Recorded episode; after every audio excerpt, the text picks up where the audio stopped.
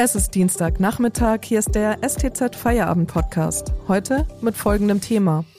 Angst vor AstraZeneca. Die Verunsicherung wächst. Am Mikrofon ist Miriam Hesse. Hallo.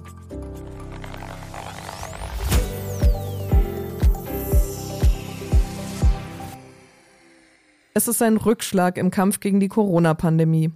Die Impfungen mit dem Präparat von AstraZeneca werden in Deutschland vorerst ausgesetzt. Gesundheitsminister Spahn spricht von einer reinen Vorsichtsmaßnahme, aber auch die Europäische Arzneimittelagentur will das Vakzin jetzt neu bewerten. Sind die Zweifel berechtigt? Und wie sehr trifft die Hiobsbotschaft ein Land, das sich auf die sogenannte dritte Welle der Infektionen einstellen muss? Darüber spreche ich heute mit Werner Ludwig aus dem Ressort Wissen. Hallo Werner. Hallo. Werner, die Zweifel am Impfstoff äh, vom britisch-schwedischen Hersteller AstraZeneca wachsen. Warum eigentlich? Ja, der Hintergrund sind einige wenige Fälle äh, schwerer Nebenwirkungen bei Geimpften, die also äh, kurz nach der Impfung aufgetreten sind. Und zwar geht es da um sogenannte Sinusvenenthrombosen. Das sind also äh, Gefäßverschlüsse in wichtigen Hirnvenen, die normalerweise sauerstoffarmes Blut vom Hirn zum Herzen leiten.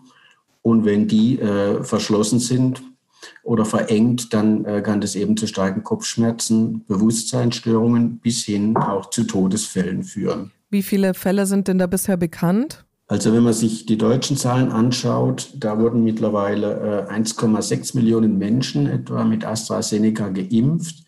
Und unter denen gab es bislang sieben Fälle dieser Sinusvenenthrombosen. Das sind äh, etwas mehr als vier pro Million geimpfter Personen und drei Menschen sind daran gestorben.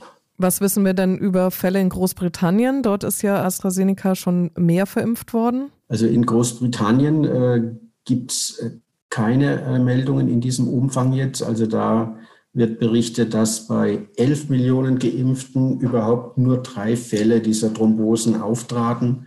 Äh, Todesfälle habe ich keine gesehen. Und man sagt eben dort, das ist keine ungewöhnliche Häufung und deshalb wird dort auch weiter geimpft mit AstraZeneca. Wie viel wissen wir denn schon darüber, ob es tatsächlich eine Kausalität zwischen der Impfung und diesen ähm, Nebenwirkungen, diesen schweren Nebenwirkungen gibt? Das ist ein grundsätzliches Problem bei den Nebenwirkungen, dass halt eine zeitliche Nähe jetzt zwischen bestimmten Symptomen und einer Impfung noch kein Beleg dafür ist, dass es da auch einen kausalen Zusammenhang gibt. Das könnte einfach auch nur ein Zufall sein, dass es eben zum, äh, in diesem Zeitraum stattfindet. Es sind ja auch Leute gestorben, beispielsweise nach Impfungen, wo jetzt auch kein kausaler Zusammenhang äh, festgestellt werden konnte. Und warum ist diese Hirnvenenthrombose eigentlich so gefährlich? Wen betrifft sie vor allem? Ja, also wie gesagt, äh, handelt es sich da eben um, eine, um einen Verschluss oder Verengung dieser Blutgefäße, die äh, Sauerstoff armes Blut vom Hirn zum Herzen leiten. Und das kann dann eben zu einem Überdruck führen mit den entsprechenden äh, Begleiterscheinungen. Und eben in schweren Fällen kann das dann bis zum Tod des Betroffenen führen. Also man hat jetzt äh, bisher gehört aus den Daten, dass wohl Frauen überdurchschnittlich oft davon betroffen sind. Ein Grund könnte natürlich auch sein, dass äh, das ja auch andere Ursachen haben kann, beispielsweise hormonelle Veränderungen wie durch Pille oder Schwangerschaft wird diskutiert. Ähm, aber genau weiß man das bis jetzt noch nicht. Auf welche Symptome sollten denn die Menschen achten, die jetzt bereits mit AstraZeneca geimpft worden sind? Also die sollten natürlich äh, besonders äh, achten auf Dinge wie Kopfschmerzen, Sehstörungen, Übelkeit, Erbrechen oder auch Bewusstseinsstörungen. Ähm, man soll auch achten auf punktförmige Blutungen äh, auf der Haut, könnte auch ein Symptom dafür sein. Und ähm, im Prinzip sollte man das ungefähr zwei Wochen lang nach der Impfung äh, im Auge behalten. Äh, wenn die Zeit mal rum ist, dann ist davon ausgehend, dass da nichts mehr passiert. Ne? Wann wird denn jetzt entschieden, wie es mit dem Impfstoff AstraZeneca weitergeht? Also die Europäische Arzneimittelagentur, die EMA, die hat ja heute dazu nochmal eine kurze Pressekonferenz gegeben. Und da haben sie verkündet, dass sie an diesem Donnerstag äh, sich nochmal zusammensetzen wollen. Bis dahin sollen dann Berichte aus allen europäischen Ländern äh, eingegangen sein und auch ausgewertet, wo sie einfach nochmal schauen wollen, ob das wirklich äh, eine Häufung dieser Symptome gibt im Zusammenhang mit der Impfung. Und äh, man geht dann davon aus, dass sie, äh, also ein mögliches Ergebnis dieser Prüfung könnte sein, dass zum Beispiel gesagt wird, der Impfstoff kann weiter eingesetzt werden, aber mit bestimmten Einschränkungen, beispielsweise für Patienten, die ein höheres Thromboserisiko haben, dass man denen dann einen anderen Impfstoff empfiehlt, zum Beispiel. Ähm, die Weltgesundheitsorganisation empfiehlt ja auch weiterhin, äh, das Vakzin zu verwenden und die verweisen eben auch darauf, dass das Risiko, ähm, an Corona zu versterben oder schwer zu erkranken, eben deutlich höher ist als das Risiko dieser Impfkomplikation oder auch andere Nebenwirkungen.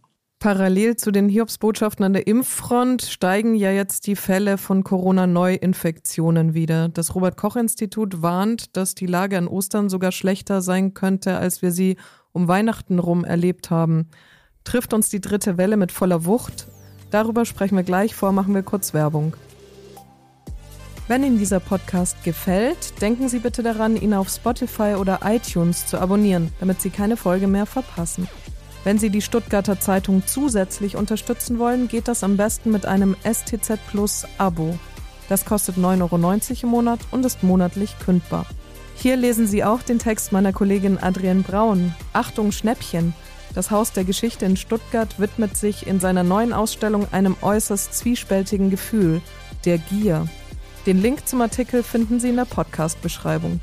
Unterstützen Sie Journalismus aus der Region für die Region. Dankeschön. Deutschland bereitet sich auf die dritte Welle der Ansteckungen in der Corona-Pandemie vor. Darüber spreche ich heute mit Werner Ludwig aus dem Wissen-Ressort. Warum steigen denn die Infektionszahlen in Deutschland nun wieder schneller an? Ja, dahinter stehen im Prinzip äh, zwei Hauptfaktoren.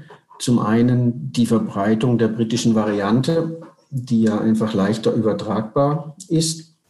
Und das andere sind die Lockerungen, die ja jetzt äh, vor kurzem in Kraft getreten sind nach der Bund-Länder-Konferenz. Beides zusammen trägt eben dazu bei, dass momentan wieder zehn Personen, äh, rechnerisch zwölf Gesunde anstecken. Also sprich, äh, dass äh, die Infektionen wieder zunehmen. Und wenn man diesen Trend jetzt fortschreibt, kommt man eben relativ schnell wieder auf äh, relativ hohe Inzidenzwerte. Was sagen denn dann die Prognosen für die nächsten Wochen? Das Robert Koch Institut hat äh, letzte Woche mal Modellrechnungen gezeigt.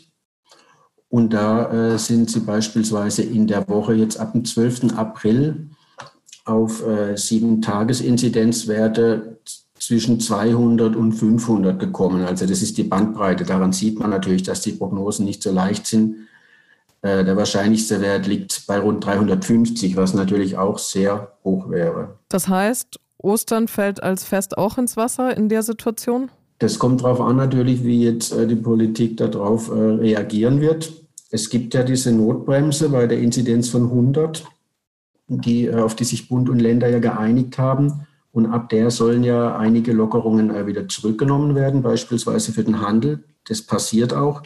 Aber es machen auch nicht alle mit. Also das Brandenburg zum Beispiel will diese Notbremse erst ab 200 ziehen, was heftige Kritik auf sich zieht. Was bedeuten denn diese steigenden Zahlen mit Blick auf die Corona-bedingten Todesfälle und die Lage auf den Intensivstationen? Also bisher hat man ja gesehen, dass eben die, der Anteil der Hochbetagten ähm, an den bei den Infektionen und äh, Sterbezahlen äh, rückläufig ist, weil die eben jetzt zu einem erheblichen Teil schon geimpft sind, also die über 80-Jährigen. Aber momentan infizieren sich äh, nun wieder mehr Menschen äh, bis 60 oder auch zwischen 60 und 70 und von denen sind ja erst wenige geimpft. Und deshalb nimmt man schon an, dass äh, auch die Todeszahlen wieder ein bisschen steigen werden. Allerdings kaum auf das Niveau, was man jetzt um, um Weihnachten rum hatte, glaube ich, von über 1000 pro Tag teilweise.